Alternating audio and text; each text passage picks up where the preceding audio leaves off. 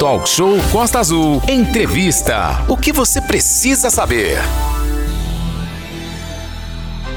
Agora no Talk Show, informações sobre as eleições 2022. Eleições 2022, agora na programação da Costa Azul. A Costa Azul FM segue hoje uma série especial de entrevistas com candidatos a deputado federal e estadual. A direção da Costa Azul e o nosso jornalismo elaboraram critérios para estas entrevistas que terão, em geral, temáticas relacionadas ao dia a dia da política. Serão entrevistados todos os candidatos com domicílio eleitoral na área de cobertura da Rádio Costa Azul, ou seja, Rio Claro, Paraty, Angra e Mangaratiba.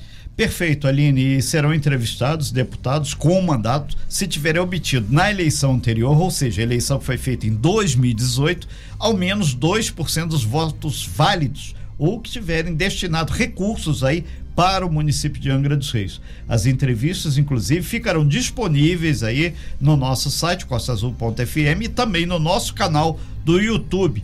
Então você pode assistir e deve assistir. A gente lembra também a todos que já foram entrevistados segui os seguintes candidatos a uma cadeira na Câmara Federal: Tino, Timóteo Cavalcante e o Charbel Capaz. E hoje a entrevista será com o ex-vereador aqui de Angra dos Reis, Chapinha. A gente lembra que Kleber Antônio da Silva, mais conhecido como Chapinha, é soldador de profissão e ex-dirigente sindical. Foi também vereador por um mandato entre os anos de 2013 e 2016 no município de Angra dos Reis. Casado há 30 anos, é pai de dois filhos e tem como bandeira principal a reativação do setor naval no estado do Rio de Janeiro, além, obviamente, da geração de empregos. É candidato a deputado federal pelo Partido Progressista. Vamos aí então ao primeiro bloco aí de forma mais personalizada, né? E conduzindo a entrevista o nosso jornalista Clauber Valente. Bom dia, Clauber. Lembrando, vamos, então. vamos lá, lembrando que a entrevista tem dois blocos. O primeiro bloco diz respeito ao próprio candidato, a atuação dele, né, a trajetória dele na vida pública, e o segundo bloco são as questões federais, as quais os deputados eleitos para o próximo Congresso terão de opinar. Chapinha, desde já, muito obrigado pela sua presença aqui. Um bom dia. Bom dia, Renato. Léo, agradeço aqui a oportunidade e sabemos da audiência que essa rádio tem, né? E agradeço o espaço para a gente estar tá falando um pouco aí dos nossos projetos e do que já fizemos aqui para o município. Chapinho, você já foi vereador, a gente grifou aí e não conseguiu a reeleição. Né? Você tentou se reeleger para a Câmara, mas não foi possível. Agora você quer voltar a ter uma função pública, dessa vez no Congresso Nacional. O que é que te motiva a querer ser deputado federal? É, na realidade, é, eu não tinha nem expectativa mais de, de, de, me ingressar à política, né? Eu tinha um acordo com a minha família, mas conversei com eles para continuar. E o trabalhador, o trabalhador metalúrgico, viu as nossas ações, que eu não abandonei né, os trabalhadores. Mesmo perdendo as duas eleições, perdi uma por 47 votos e perdi a outra por 17 votos. Né, mas mesmo assim a gente continuou. Cês, não sei se vocês têm acompanhado, mas a gente está lá num processo lá no Rio de Janeiro pela reativação do setor naval em todo o estado do Rio de Janeiro. Né? Nós estamos numa briga lá para reativar o IAUMA, para receber 12 mil rescisões dos trabalhadores metalúrgicos lá do Rio de Janeiro. Né? O IAUMA, para você ter uma ideia, a Petrobras paga 8 milhões e 500 mil reais, mais 2 milhões de IPTU para o estaleiro ficar fechado. Criamos uma comissão onde tem engenheiros da Petrobras, tem engenheiros de, de, de, de, de alto calão aí, que já foi até da Keppel, Singapura, pessoas que entendem mesmo e começamos a fazer denúncia no Ministério Público Federal, que está dando resultado. A gente conversou aqui nos bastidores. Aquele navio Cidade de São Paulo, que foi leiloado por uma empresa turca, já está voltando. Criaram-se uma empresa para receber, que era da CBD, esse contrato de 30 anos, para receber 8 milhões e 500 mil reais por mês. Esse contrato foi vendido para uma empresa chamada Rio Bravo. Essa empresa pagou à vista CBD os 30 anos de aluguel e ela recebe hoje. Começamos a investigar, descobrimos que essa Rio Bravo é uma empresa é, chinesa. Ela hoje, ela e, e, não tem nada a ver com o Rio de Janeiro. O, número sugestivo, o nome sugestivo lá de Rio Bravo, todo mundo pensa que é uma empresa brasileira, carioca. E, no entanto, o que acontece? Além dela receber esses 8 milhões e 500 mil reais que ela recebe por mês, ela permanece com o estaleiro fechado. Como vocês sabem, o Inhaúma é o estaleiro que tem os maiores é, diques seco da, da América Latina. Sim. Existe um projeto lá, e depois eu vou estar tá passando para vocês aqui, que é o Estaleiro Verde, que é tudo isso que você estava falando anteriormente aí, Renato, que é a fabricação de energia renovável. Né, placas solares. É, Para você ter uma ideia, tem embarca, embarcação movida a hidrogênio, a água, Caramba. entendeu? Através da combustão da água. E tem a eólica. Para você ter uma ideia, esse projeto da energia eólica, se você colocar em prática hoje, ele gera mais de um milhão e meio de, de empregos no, no país. Renato. É, candidato, qual a principal mensagem que o senhor tem levado ao eleitor? E além dessa questão da construção naval, que é o seu carro-chefe, conforme o senhor pontuou agora, o senhor tem conversado com as pessoas a respeito da eleição? Como é que está sendo esse diálogo? Eu tenho conversado muito, Renato. Eu já fiz e quero fazer mais. Por, por exemplo, a educação aqui em Angra se, se divulga pouco.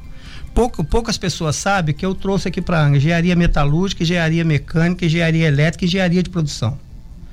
Né? Engenharia metalúrgica, elétrica e mecânica é lá no Cefet, de Mambucaba, pela nota do Enem. Sim.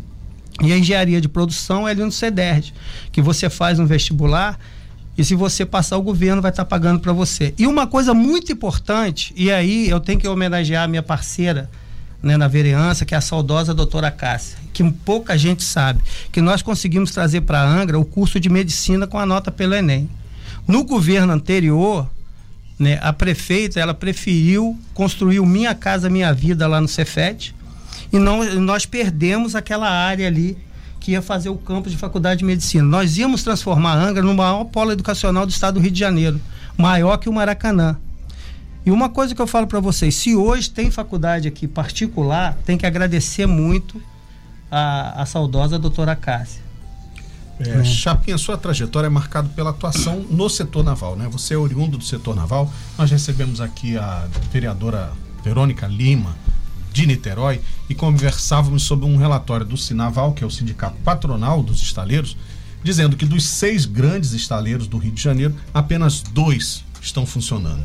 É, que avaliação o senhor faz do setor naval no Rio de Janeiro e no país? Quais são os maiores desafios? Tem encomenda para reativar alguns estaleiros? Então, encomenda tem. Nós precisamos mais cobrar mais a Petrobras.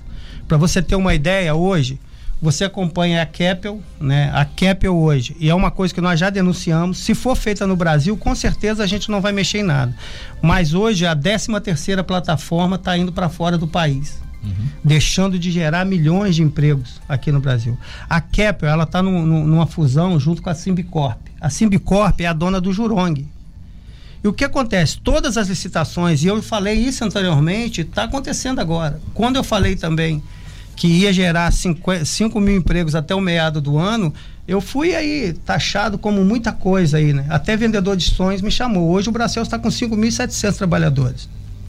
Essa fusão entre a CAP e a Simbicorp torna o grupo hoje o maior grupo do setor naval. Por isso que está pegando. P80, a P81 eu já anunciei alguns meses atrás, vai ser da Bracels aqui. Só o que que acontece? Ela está ganhando essas plataformas e deixa 20, 25% da obra só aqui no Brasil. É igual a 78. A 78 todo mundo comenta que está sendo feito na, na Bracel. Mas não é, a Bracel já está fazendo alguns módulos, são dois módulos, parece, que estão fazendo ali. Tem os megablocos da SBM e outras obras. Mas você acha é, que o governo federal, a Petrobras é uma empresa pública com acionistas né, é, privados. Você acha que a Petrobras tem que fazer reserva de mercado para as indústrias nacionais poderem se recuperar como era no passado, que é a partir do governo do ex-presidente Michel Temer, acabou o conteúdo nacional. Então a Petrobras começou a contratar obra, inclusive fora do país. É, vocês defendem a volta desse conteúdo nacional mínimo? Não, a, a, é, é, plenamente. Do, o que você está falando, a gente defende plenamente a volta do conteúdo nacional, não só de 70%, de 80%, que só compra equipamentos lá fora. Né? Hoje, nos últimos anos, nós perdemos mais de 700 mil empregos aqui no estado do Rio de Janeiro. Sim. Você está entendendo?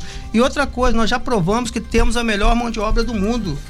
63% das obras que produzem petróleo hoje no pré-sal foram obras construídas, principalmente aqui no estaleiro de Angra. É, nesse sentido, o, o, candidato Chapinha, a gente vai aprofundar a questão do desenvolvimento econômico. O senhor crê que então o setor naval pode voltar a ter a geração de empregos alcançada, por exemplo, lá em 2014, quando gerava cerca de 80 mil empregos no país. boa parte desses empregos é aqui no estado do Rio de Janeiro. Até se dizia que a construção naval estava para o Rio de Janeiro, como a, a indústria automobilística estava para São Paulo? Isso, com certeza, Renato. Para você ter uma ideia, igual já, vamos, vamos, citar aqui novamente aqui o estaleiro aqui de Angra. Né? O estaleiro aqui de Angra, no auge, tinha 12 mil trabalhadores. Né? Hoje, até o final do ano que vem, o Bracels, para tocar essas obras, ele tem que chegar aos 10 mil trabalhadores novamente. E vai chegar. Entendeu? Então a gente precisa retomada. Era 80 mil trabalhadores que tinha só no estado do Rio de Janeiro, como vocês sabem disso, e a gente quer retomar isso. Né? A gente quer ver as propostas do governo. Né? Nesse, nesse governo, ah, o setor naval não foi ouvido. Quem nos ouviu foi o, o Bento Albuquerque. E aí eu tenho que, a gente tem que agradecer o prefeito de Angra, o Fernando, porque às vezes as pessoas citam que ele, o Fernando sempre ajudou o setor naval. Sempre. Não preciso rasgar seda pro Fernando, que eu não tenho cargo na prefeitura, eu não tenho nada. Só que a gente tem que ser justo em quem realmente ajuda a gente. Fernando Jordão, Luiz Sérgio, ajudou muito. Eles davam voz para o metalúrgico no Congresso Nacional, davam em comissões de Minas e Energia. Então o Fernando, ele foi para uma reunião com o Bento Albuquerque na Eletrobras.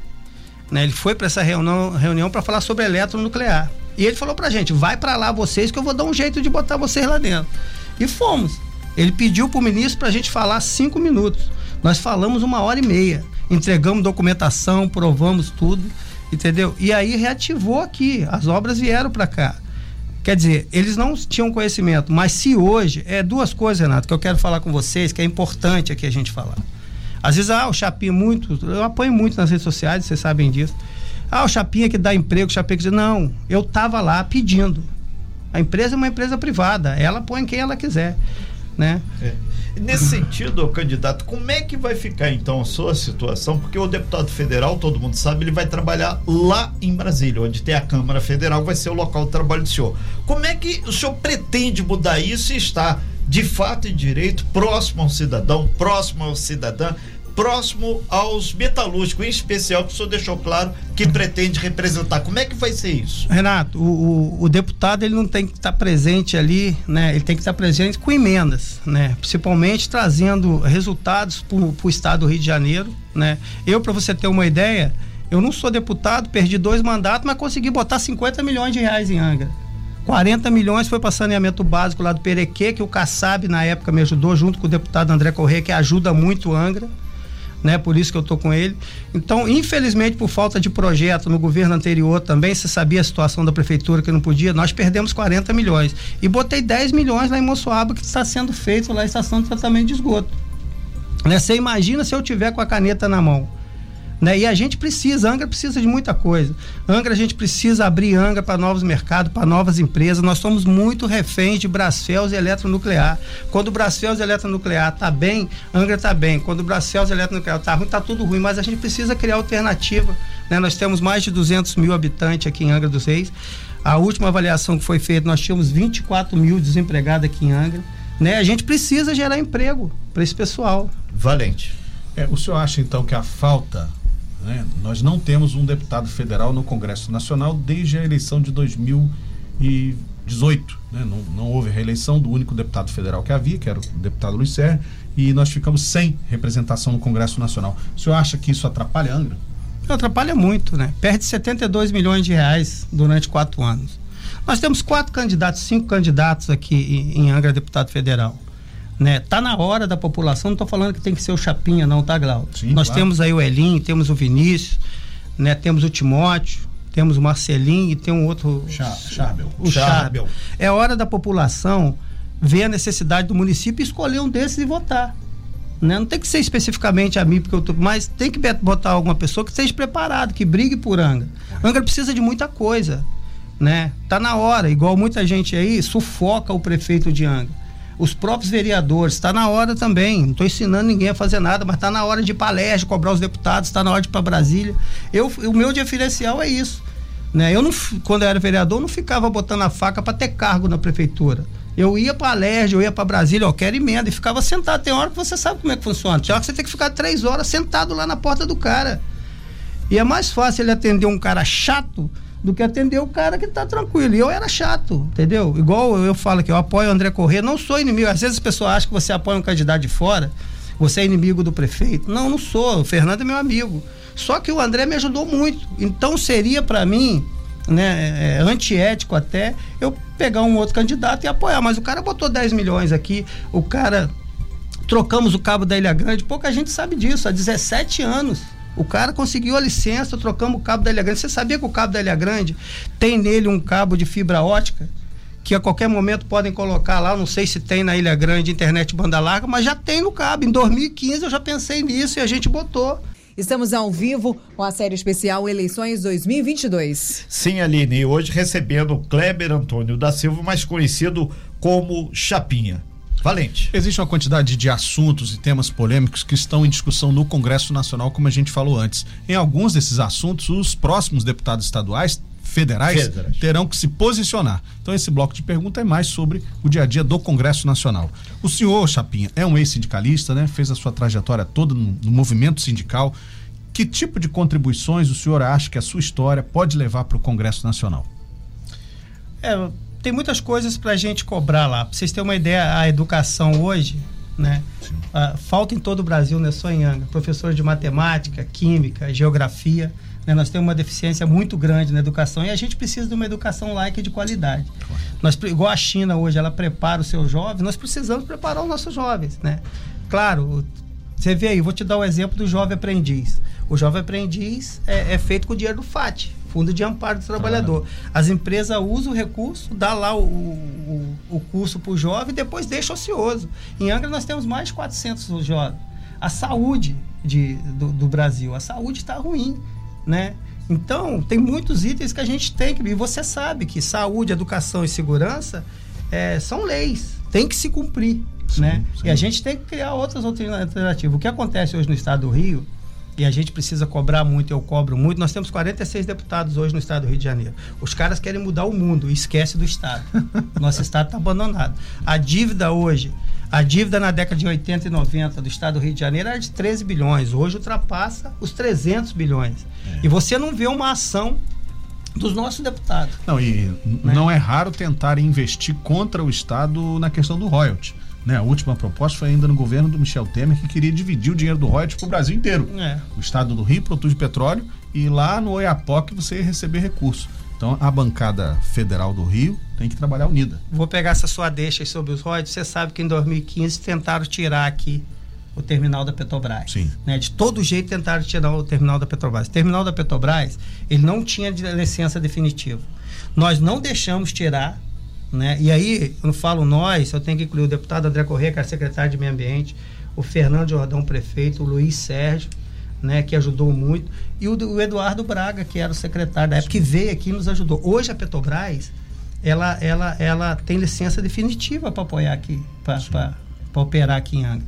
E você sabe que uma das maiores arrecadações que tem hoje Angra, você sabe que é os royalties petróleo, que fica no, ter, no, no terceiro distrito. O terceiro distrito a gente precisa olhar e a gente vai somar muito com o governo para ajudar a Angra toda. Correto. Mas a gente precisa ajudar ali o terceiro distrito, que está abandonado. Entendeu? É, nesse sentido, candidato, o, o, atual política do governo tem sido pela privatização dos Correios, inclusive da Petrobras também. Qual a sua opinião no sentido dessa corrente de privatização que começa a criar cada vez mais força em Brasília? Renato, você sabe que no governo Fernando Henrique tentaram privatizar a Petrobras e nós estava, estávamos lá para não privatização. E naquela época, você ser dire, diretor sindicalista era complicado, que você entrava na borrachada, gás lacrimogêneo, depois que o Lula foi presidente, se flexibilizou mais, né?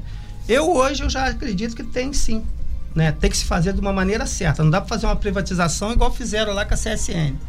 A CSN, se você lembra, ela foi comprada por um dólar, que ela foi comprada com aquele dinheiro podre, né, do, do, do plano Collor e tinha que depositar é, moeda corrente e depositar um dólar. Tá lá a CSN hoje. Eu estou no movimento lá, Sim. não sei se vocês estão acompanhando. O salário profissional lá é R$ 1.350. Entendeu? Inclusive, eu brigo hoje, um dos meus projetos é para a gente criar o piso nacional né, dos metalúrgicos e, e, e, da construção civil. Porque não dá. Hoje um soldador ganha, vou finalizar, um, um soldador ganha aqui no Brasil os 4 mil, você vai na CSN é 1.600. Meu Deus. Você tá entendendo? O cara recebe 980 reais para se manter com a família. Isso não existe. É, candidato, quando o senhor abordou a questão da Ilha Grande, aqui tem muitas pessoas que estão no YouTube e aqui através do nosso WhatsApp falaram sobre, o senhor detalhar um pouco mais o perfil, o que o senhor pretende em termos de turismo, não só Ilha Grande, mas de uma forma geral aqui é a nossa Costa Verde. É, Ilha Grande a gente precisa realmente falar de turismo e fazer turismo, né? Não adianta a gente querer enganar nós mesmos, porque Angra hoje é uma cidade veraneia, ela não tem um, um preparo total para o turismo, né? Igual a Ilha Grande. Nós tivemos um projeto na época e eu acho que isso que foi causa de eu ter perdido a, a eleição, que era aquela PPP da Ilha Grande. Sim, gente, te, nós tentamos trazer PPP para a Ilha Grande, uma parceria pública-privada.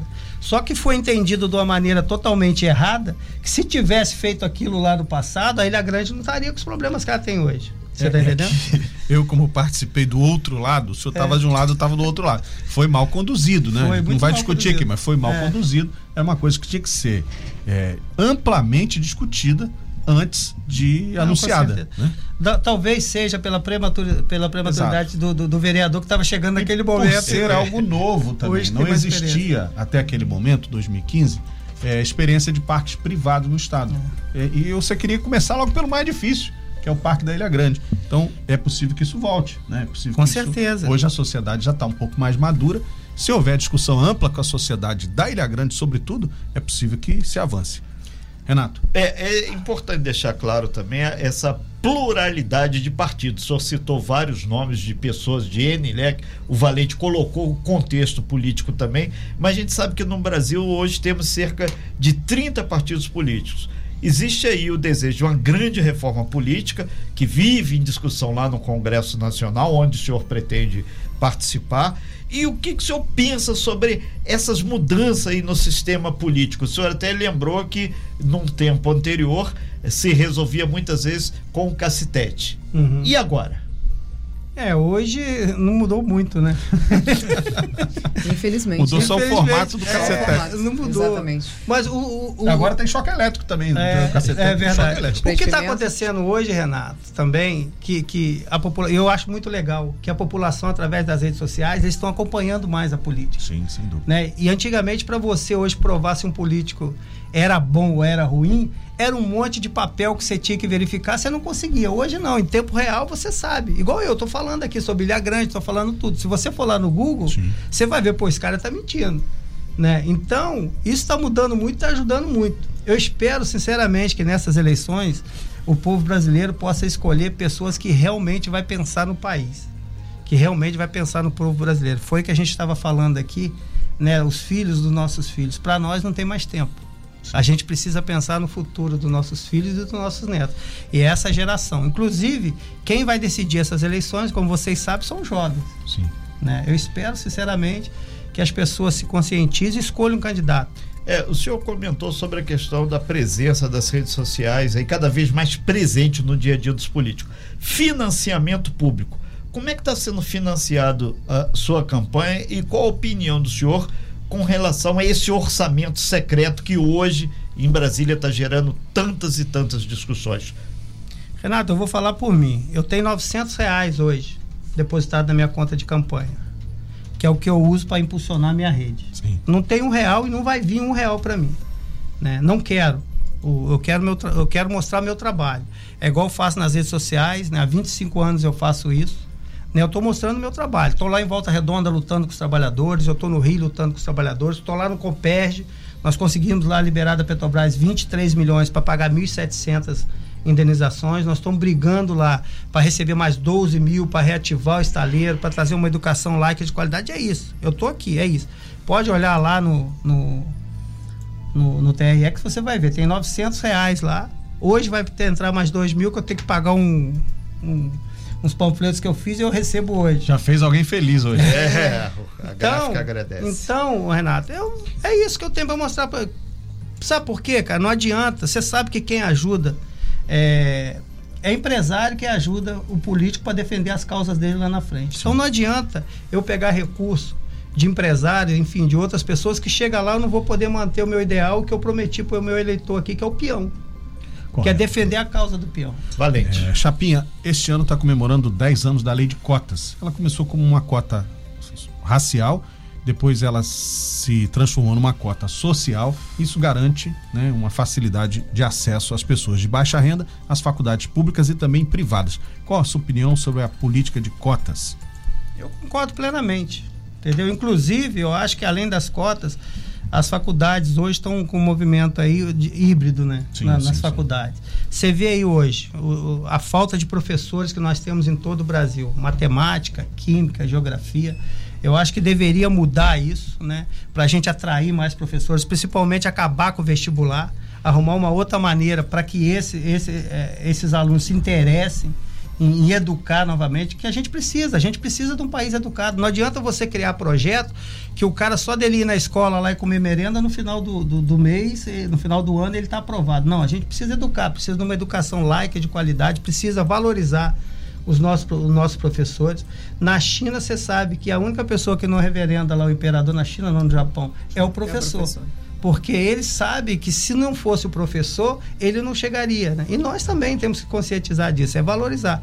Eu, não sei se você lembra, os funcionários aqui, funcionário municipal aqui de Angra, eu consegui qualificar 12 profissionais. Eu tinha um projeto, né?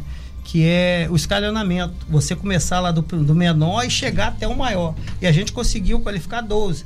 Né, o agente de endemias, auxiliares de creche, motorista de ambulância, guarda. Eu sempre, o meu mandato foi voltado.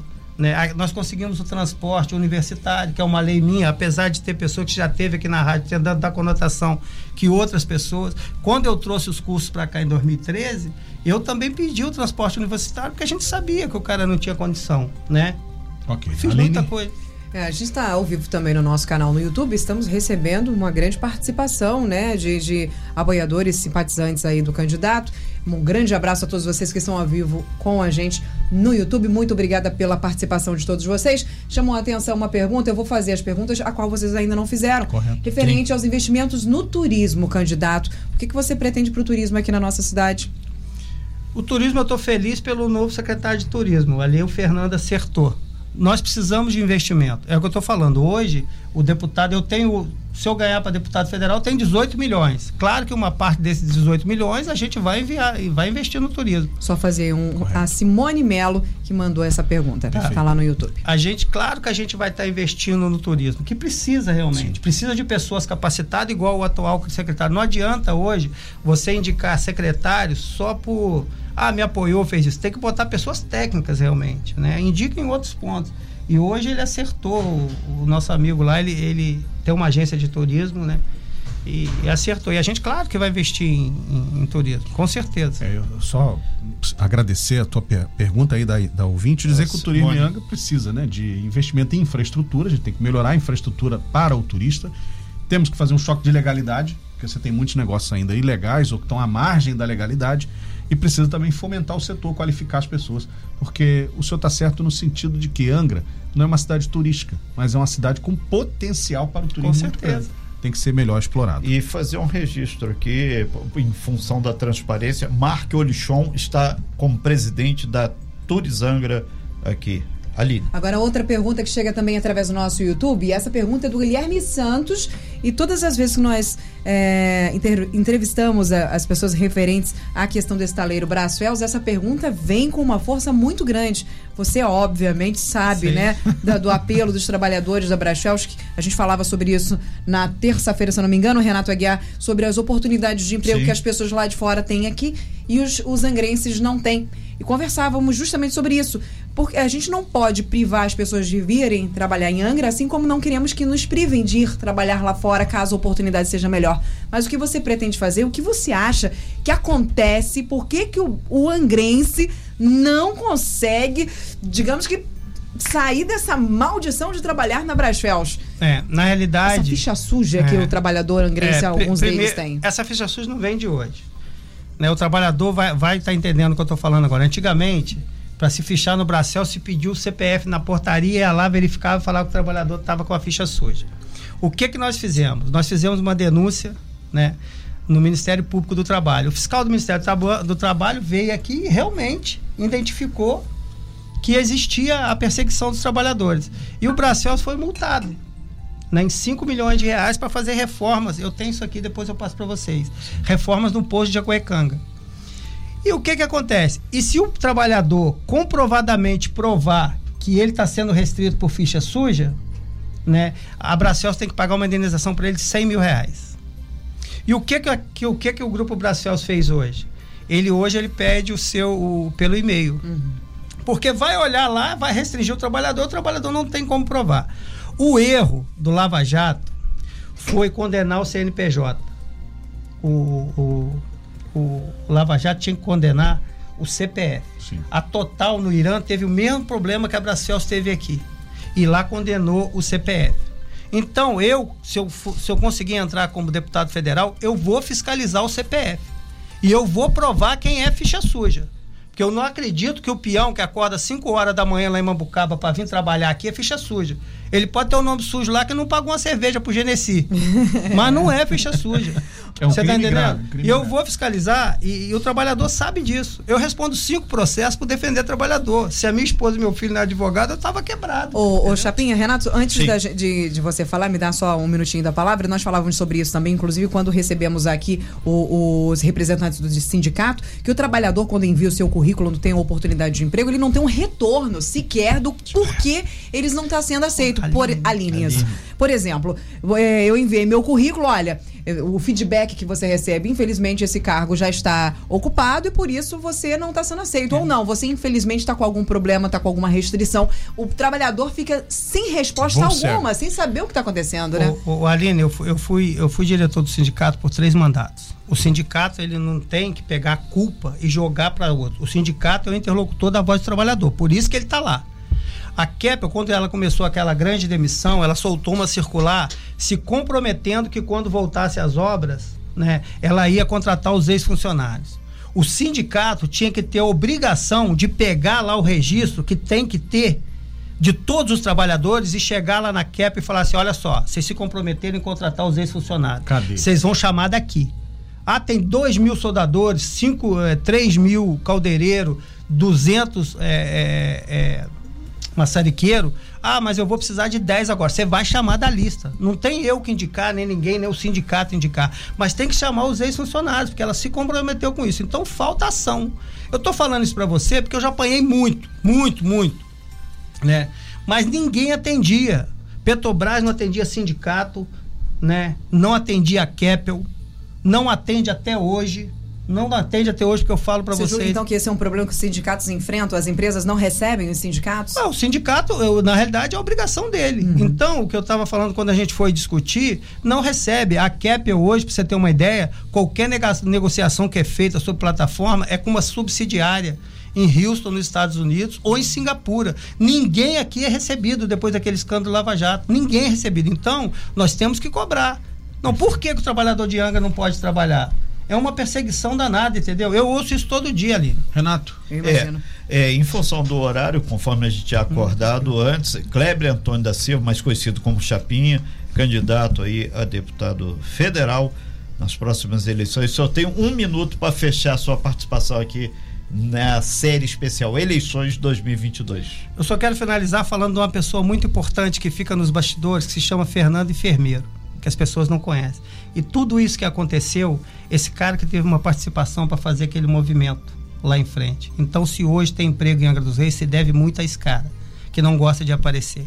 E para finalizar, falar para o eleitor do Estado do Rio de Janeiro, principalmente o eleitor aqui de Angra, nós temos seis candidatos a deputado federal. Não vote em candidatos de fora. Vote nos candidatos aqui de Angra, que é que vai trazer recurso para você e vai melhorar a sua qualidade de vida, da sua família. Né? E nós precisamos muito. No mais, que Deus abençoe a todos e vamos para a luta. Sem fake news. Talk show. Você ouve? Você sabe.